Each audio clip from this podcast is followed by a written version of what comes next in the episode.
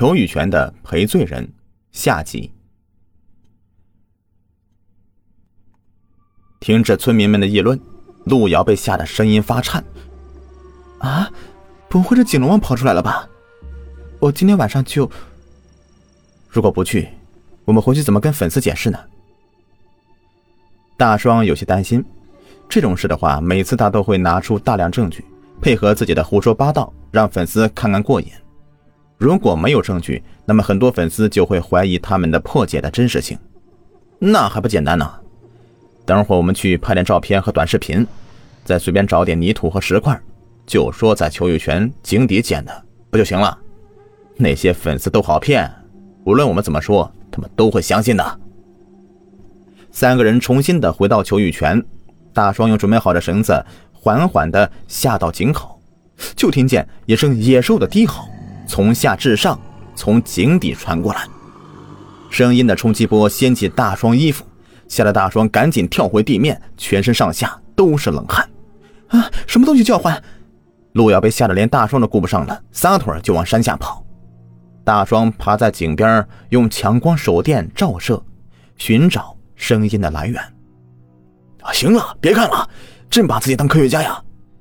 葛伟拉起大双也往山下跑，三个人的脚步一前一后的下了山，他们根本就没有想去盖上那块大青石板。下山的路上下起了淅淅沥沥的小雨，打湿了他们三个的衣服。他们在前面走。突然发现两只碗口大的眼睛散发出暗黄色的光芒，路遥停下脚步，声音有些颤抖的说道：“景龙王来了，景龙王来了。”大双和葛伟也不再装深沉，待在原地发愣。他们放慢呼吸，生怕引起龙王的注意，把他们给吃了。以前劝说别人要相信科学、破除迷信的鬼话早已被忘干净。景龙王不会把我们给吃了吧？大双把声音压到最低，他希望只有葛伟和路遥听见。不会吧？不都说景龙王只是小孩吗？我们已经是成年人了，不会的。路遥尽力安慰大家：“大家都别说话，别呼吸，不要引起他的注意。”两只眼睛越来越近，他们三个躲在大树后面，心提到嗓子眼儿。呼的一声，又听见了野兽的吼叫，吓得路遥大出哭声。景龙王！靠近的两只眼睛竟然没有规律的随意的晃动起来，那个方向还传出来一个男人的声音：“谁出来？”一句话说出口，两个人靠近他们，用手里的手电上下打量三个人。大双看到靠近的不是景龙王，而是拿着手电筒的男人，气急败坏。哎呀，你们半夜撞鬼有意思吗？你们三番两次的组织我们破除封建迷信，你到底安的什么心呢？你们，你们害死我的儿子，我杀了你们！有一个人认出大双他们，激动的要拿镰刀砍死大双。另外一个男人把他拉住：“小李，冷静点，杀人要偿命的。”拉住小李的男人还不忘对大双他们三个喊一句：“你们快跑！”切，虚张声势，我回去就揭穿你们。大双、路遥和葛伟大摇摆的下了大青山，身后是小李的大喊：“放开我，让我杀他们！你们还我儿子，还我儿子！”你冷静点他们应该是打开了盖在秋雨泉上的石板，我们快去盖上。难道你想让更多人死吗？下山的路上，雨越下越大，大双走在路上还愤愤不平。哼，迷信顽固，我我回去就曝光他们。他儿子的死跟我有什么关系？帮他们破除迷信，还帮出错来了。正在往山下走。前面又出现两道光芒，大双气急败坏，还来啊！别演了，你们这点把戏早就被我看穿了，还景龙王拿手电筒吓唬谁呢？轰的一声，又是一声吼叫，大双往前走了几步。我来看看是谁。大双后面的话说不下去了，他在手电光的照射下看见一只豹子，豹子的前面还放着一具孩子的尸体。豹子！大双喊出的声音都变调了，三个人都连跑的力气都没有了，哆嗦着看着豹子。豹子则是叼起死孩子，从他们身边走过去，看也没看大双三个人。他走了。路遥心虚的问大双：“快走，快走，快点！”他们走了没多久，身后就传出两个人的惨叫声。大双，刚才那两人，他……别那么多废话了，你想让豹子吃掉吗？又走了一段距离，他们看到一条大蟒蛇。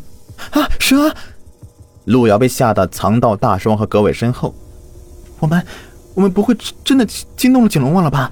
我我还不想死。景龙王，我们外乡人无意冒犯，如果你要吃肉，就去找百里香的人吧，是他们把你困在井里面一千多年的，我们只是把你放出来而已，别来找我们。事实摆在眼前，也不说什么相信科学、破除封建迷信的话了，碎碎念叨着，祈求景龙王能够放他们一马。就在他们绝望的时候，身后响起了敲锣打鼓的声音，乡民们大喊着往山上冲。大蟒蛇看看身后，扭动身体就走了。乡民们冲到大壮面前，都停住脚步。之前说话的老者说道：“又是你们三个外乡人，小李他们呢？呃，他们被，他们上山了。”大双拦住了葛伟将要说出的话，路遥附和着说道：“啊，对对对，他们上山了。”老者急了：“不好，出事了！快快上山！”乡民们都大喊着往山上跑，有的人甚至还点起鞭炮放进大桶里，噼里啪啦的放了好一阵子。哎，你们别走啊，送我们回去，我害怕。路遥被吓得哭了出来。大双拉起路遥，跌跌撞撞的往山下走。到了山脚下，十几个老弱妇孺手里面拿着铁盆、鞭炮、木棍，就盯着他们。老李头走过来，含着泪说：“就是这几个外乡人，他们害死了我的小孙子，杀了他们。”天亮的时候，十几个老弱妇孺来到百里乡的派出所自首，原因是他们杀了三个人。而就在当天，大青山发生山体滑坡，三十几个村民被掩埋，小李和邋遢的那个男人被野兽咬死。但凡当天进山的乡民们，大多数都是尸体不全，都惊恐的瞪大两只眼睛。造福百里乡千年的求雨泉也就这样的被毁了。当年百里乡发了大水，农作物和无数房屋被淹了。后来，地质学家、气象学家、历史学家对求雨泉做出解释：一千年前的百里乡就因为大旱导致全年无收，饿死很多人。当时的族长号召乡民们在大青山打一口井，以为可以解决旱情，可没想到，一连几个月都没看到井水。当时的族长就气愤之下跳进井里自杀。族长死以后，不到一个时辰。天上就下起大雨，立时就缓解了旱情。